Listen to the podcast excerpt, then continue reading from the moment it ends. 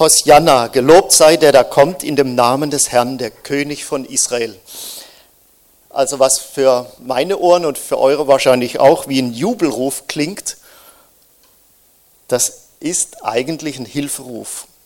Hoshia-na im Hebräischen bedeutet eigentlich hilf doch. Ach Herr, hilf doch. Ach Herr, gib doch Gelingen. Und stammt aus dem Psalm 118. Und das ist einer der Psalmen, der zu einer Gruppe von Psalmen gehört, die man am Passafest zitiert, rezitiert, gesungen hat. Ein fester Bestandteil der Passaliturgie und das muss man sich vorstellen, schon sechs Tage vor Passa wird Jesus begrüßt mit diesem Psalm.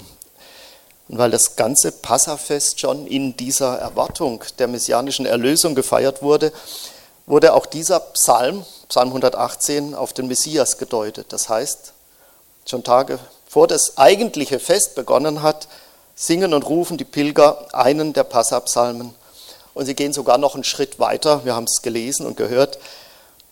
Sie begrüßen Jesus als den König von Israel. Das steht zwar nicht in dem Psalm 118, aber das ist eine der Messias-Bezeichnungen.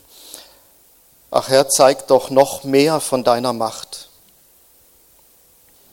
Wer Tote wieder lebendig machen kann, der kann auch die römische Besatzungsmacht überwinden und aus dem Land jagen. Wie Lukas berichtet, meinten die Jünger Jesu, dass das Reich Gottes sogleich erscheinen sollte und Markus traut sich als einziger das beim Namen zu nennen und diese nationalpolitische Erwartung zu formulieren. Er sagt im Paralleltext, und die vorangingen und die nachfolgten, die schrien, Hosianna, gelobt sei der, der kommt in dem Namen des Herrn. Gelobt sei das Reich unseres Vaters David, das da kommt. Hosianna in der Höhe. Die Menge bejubelt Jesus als den Messiaskönig aus dem Geschlecht Davids. Ich glaube, wir können uns heute kaum noch vorstellen, ich jedenfalls nicht, welche Spannung damals in Jerusalem geherrscht hat und welche politischen Erwartungen und welche Hoffnungen in diesem Jubel zum Ausdruck kommen. O Herr, hilf uns doch, jag die Pandemie aus unserem Land, vor unserem Kontinent und aus dieser Welt, mach, dass das Virus weggeht. So oder so ähnlich würden vielleicht manche von uns lieber am Palmsonntag 2021 rufen und beten. Und was macht Jesus? Er reitet auf einem Eselchen, auf einem kleinen Eselsfohlen in die Stadt Jerusalem ein, auf einem Reittier und Lasttier der, ja, der Armen und der Kinder des einfachen Volkes. Einem Tier, das zum Kampf und zum Krieg in jedem Fall ungeeignet ist. Kommt so ein König kann man so die Tyrannei und die Herrschaft der Römer beenden und besiegen? Wir wissen, dass damals die Erwartungen der Menschen in Jerusalem nicht erfüllt wurden. Zumindest die kurzschlüssigen nationalistischen Messias-Erwartungen hat er nicht erfüllt. Er reitet quasi an allen Erwartungen vorbei auf einem Esel zum Kreuz. Und er hält sich nicht auf bei unseren Erwartungen und Stimmungen, wie Johannes Bayerhaus, evangelischer Pfarrer, das bemerkt. Was ist das für ein König und was hat es eigentlich dann auf sich mit seinem Königreich? Dieser kleine junge Esel, dieses Fohlen, auf dem noch niemand vorher geritten ist, ist ein Symbol. Ein Symbol für die neue Schöpfung, die mit Jesus anbricht. Der Esel ist ein Symbol für die Sanftmut und für die Demut dieses Messias. Er kommt nicht mit Rossen und Reitern und Streitwagen wie die Machthaber, die wir sonst kennen. Jesus kommt nicht, um die Königsherrschaft Gottes mit den Mitteln dieser Welt durchzusetzen. Noch in derselben Woche, am Freitag, am Karfreitag, wird Jesus vom römischen Statthalter Pilatus verhört werden und er wird ihn fragen, du also bist der König der Juden? Und Jesus wird ihm antworten, mein Reich ist nicht von dieser Welt. Wäre mein Reich von dieser Welt, meine Diener würden darum kämpfen, dass ich den Juden nicht überantwortet würde. Nun aber ist mein Reich nicht von dieser Welt. Und als Pilatus ihn nochmal fragt, so bist du dennoch ein König, antwortet Jesus ihm, du sagst das, ich bin ein König. Ich bin dazu geboren und in die Welt gekommen, dass ich die Wahrheit bezeugen soll. Wer aus der Wahrheit ist, der hört meine Stimme. Am vergangenen Sonntag hatten wir hier den mitgebracht Gottesdienst und ich muss sagen, für mich war das so ein kleiner Einblick in diese Königsherrschaft Gottes, in das Reich Gottes, als die persönlichen Erfahrungsberichte ähm, von verschiedenen Leuten hier aus der Gemeinde kamen. Da hat man so im Ansatz, in Andeutungen gesehen, wie dieser König Jesus regiert in unserem Leben. Ein König, der sich sogar um die kleinsten Details in unserem Alltag kümmert, bis zu hin zu einem fünfpoligen Elektrokabel und einem verlorenen Handy. Und ein König, der nach einem lebensbedrohlichen Reitunfall Katharina das Leben gerettet hat und einen Engel in einem blauen Alfa Romeo dafür eingesetzt hat. Ein König, der unsere Wunden sieht und verbindet und heilt, wie Claudia ihn bezeugt hat. Petra hat ihn erlebt als König, der auch in unseren tiefsten Emotionen verwandeln kann, eingreifen kann und Schwermut in eine tiefe Freude verwandeln kann. Nicht aus heiterem Himmel, sondern aus einem sternenklaren Nachthimmel. Und Peter hat erzählt, welches präzise Timing Gottes dazu geführt hat, dass er den Anruf von Max entgegennehmen konnte, mitten in einem eng getakten Arbeitsalltag und mit ihm telefonieren konnte. Das sind alles Andeutungen, wie Gott in unserem Leben regiert. Und das möchte ich euch mitgeben, dieser Hilferuf, Hosianna, hilf doch, hilf doch, Herr, lass gelingen, den dürfen wir wirklich auch aus tiefstem Herzen Jesus zurufen. Er kümmert sich bis in die letzten Details und so dürfen wir alle, die wir mit diesem König unterwegs sind, schon hier und jetzt in unserem kleinen Alltag, diese Andeutungen seines neuen Königreiches erfahren. Und wenn wir Jesus nachfolgen und der Geist Gottes in uns wohnt, dann können wir schon hier und jetzt auf das Königreich, auf das Reich Gottes hinleben und hinarbeiten. Ich gebe zu, ähm, das ist eine Wahnsinnsspannung, die ich bei der Predigtvorbereitung erlebt habe, nämlich ich hätte euch unheimlich gerne mehr über das Reich Gottes erzählt. Jesus hat am liebsten äh, vom Himmelreich, vom Reich Gottes erzählt. Und das war sein Hauptthema und er hat äh, nicht umsonst gesagt, trachte zuerst nach dem Reich Gottes und nach seiner Gerechtigkeit. Und dann wird euch das andere alles dazugegeben. Wir sind aber vor Ostern und Deswegen habe ich mich entschieden, entschlossen, in der Predigt äh, nach Ostern, Ende April, Ende Mai, auf das Reich Gottes nochmal einzugehen. Aber ähm, in aller ja, Unauffälligkeit habe ich im Dezember meinen 60. Geburtstag gefeiert, allein mit Susanne. Und da mache ich traditionell immer eine Wunschliste. Und auf dieser Wunschliste äh, stehen dann zum Leidwesen von Susanne viele Bücher. Und eines dieser Bücher äh, was diesmal drauf stand und was sie mir auch geschenkt hat, ist eines ähm, ja, von Tom Wright. Eigentlich heißt er äh, Nicholas Thomas Wright und ist einer der, kann man auch schon sagen, führenden Theologen und Leben Jesu Forscher unserer Zeit im englischsprachigen Raum. Dieses Buch heißt Von Hoffnung überrascht. Ich konnte mich nicht zurückhalten, schon jetzt sechs Tage vor Ostern oder eine Woche vor Ostern euch wenigstens einen ganz kurzen Einblick auf diese Vision zu geben. Äh, Tom Wright drückt es nämlich folgendermaßen aus. Ich weiß, dass Gottes neue Welt der Gerechtigkeit und Freude, der Hoffnung für die ganze Erde auf den Weg gebracht wurde, als Jesus am Ostermorgen aus dem Grab kam.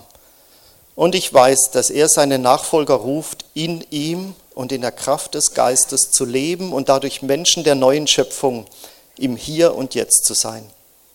Und Zeichen und Symbole des Königreiches so auf Erden zur Welt zu bringen, wie sie im Himmel sind. Also ich finde, schöner kann man es kaum noch auf den Punkt bringen und zusammenfassen. worum es beim Reich Gottes geht. Aber wie gesagt, ich wollte euch nur Appetit machen auf die Zeit nach Ostern. Aber am, am vergangenen Sonntag bei dem Mitgebracht-Gottesdienst hat Kansong Ma uns als Gemeinde auch noch ein Wort aus dem Propheten Jeremia mitgegeben, aus Jeremia 5.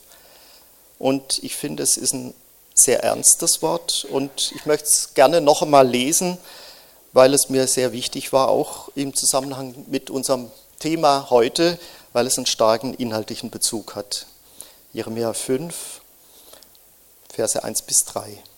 Der Herr sagt, Geht doch durch die Straßen Jerusalems und macht eure Augen auf. Seht euch auf allen Plätzen um.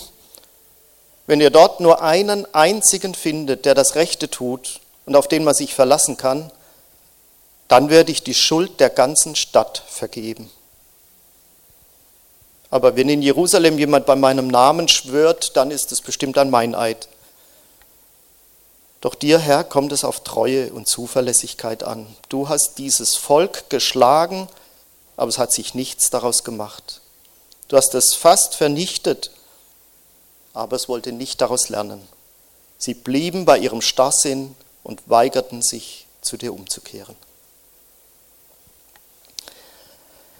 Im direkten Zusammenhang mit dem Einzug Jesu in Jerusalem lesen wir bei Lukas, als Jesus näher kam und die Stadt vor sich liegen sah, weinte er und sagte, wenn du doch heute erkennen wolltest, was dir Frieden bringt, aber du bist blind dafür.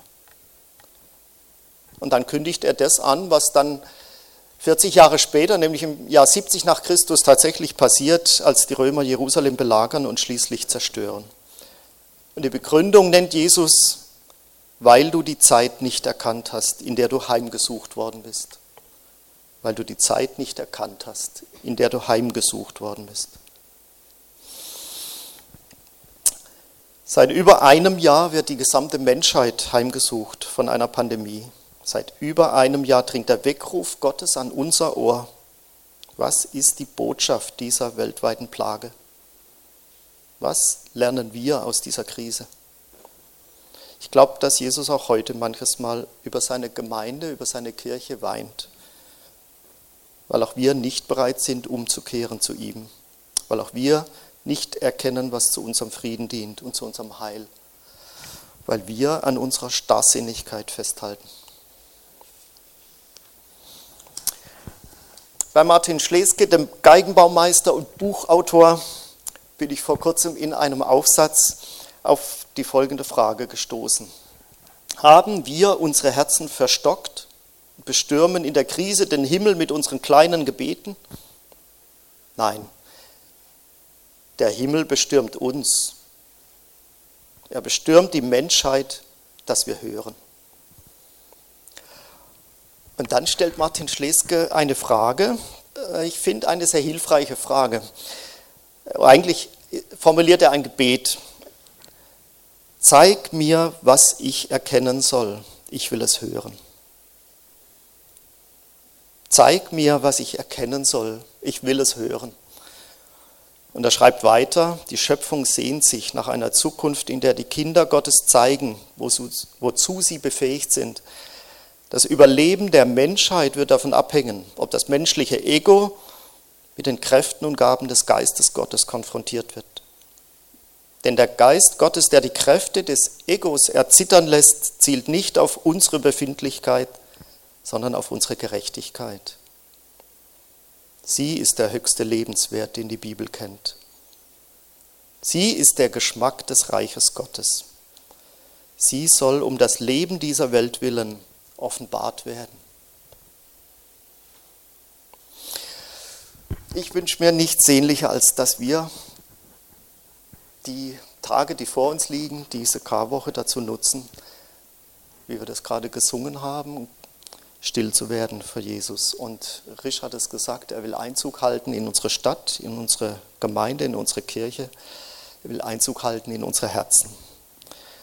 Ich möchte euch einladen, diese Stille zu suchen, um wirklich mit Gott, mit Jesus allein zu sein. Und ja, nutzt die Tage, es sind drei wunderschöne sonnige Tage, warme Tage angekündigt. Geht in den Garten, setzt euch auf den Balkon, die Terrasse, in den Wald, in den Park.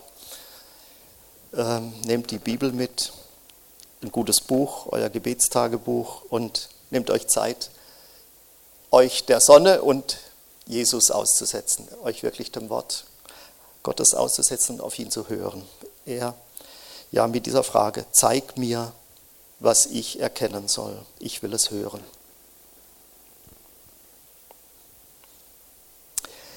Wer auch immer kommt zum Vater, dessen Seele wird gesund, haben wir vorhin gesungen.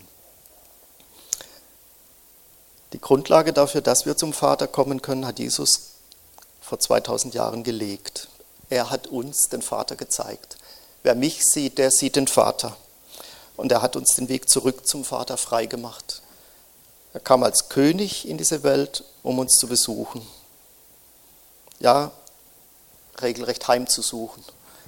Er kam, um uns von ewiger Verlorenheit zu retten und wieder zurückzuführen in die Arme Gottes, damit wir als Versöhnte, als Kinder Gottes leben können und damit wir auch in den tiefsten Tiefen und Nöten unseres Lebens wissen dürfen, er ist bei uns. Jesus ist König und er hat alle Macht. Sein ist das Reich und die Kraft und die Herrlichkeit in Ewigkeit. Amen.